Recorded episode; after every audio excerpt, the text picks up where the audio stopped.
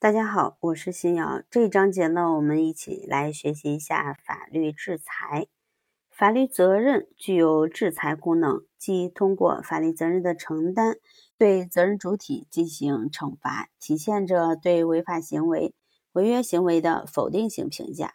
这种否定性评价，除了使行为主体行为的预期后果无法达到外，往往还包括强制主体因其违法行为。违约行为而承受不利的后果和负担。从国家和社会的角度，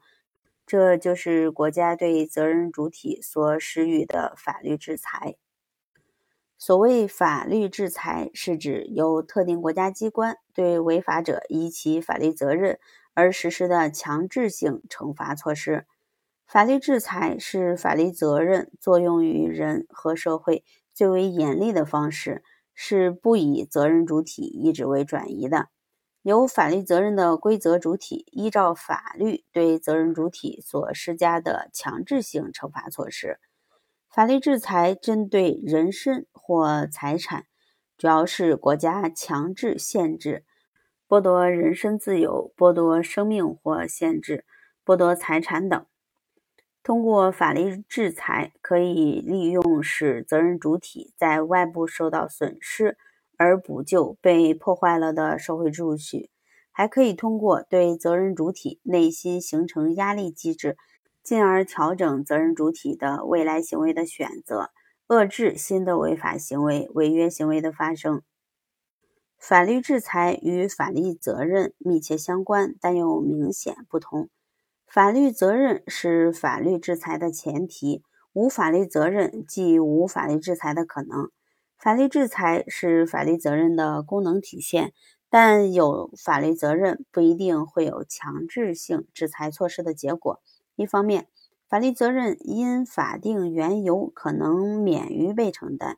另一方面，法律责任的功能不仅局限于制裁一种。因此，法律制裁不是法律责任的唯一反应结果。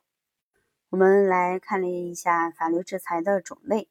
根据法律责任的种类，法律制裁可以分为四类：一是民事制裁。民事制裁是根据民事法律规定，责任主体依照其应承担的民事责任而被施加的加强性惩罚措施。民事责任的制裁性不强，主要是民事法律强制违约主体或侵权主体支付违约金、赔偿金等措施。二是刑事制裁，刑事制裁是依照刑事法律规定，责任主体依照其所应承担的刑事法律责任而被施加的强制性惩罚措施，通常称为刑罚。我国刑法规定的刑事制裁分为主刑和附加刑两类。主刑包括管制、拘役、有期徒刑、无期徒刑、死刑；附加刑包括罚金、剥夺政治权利和没收财产。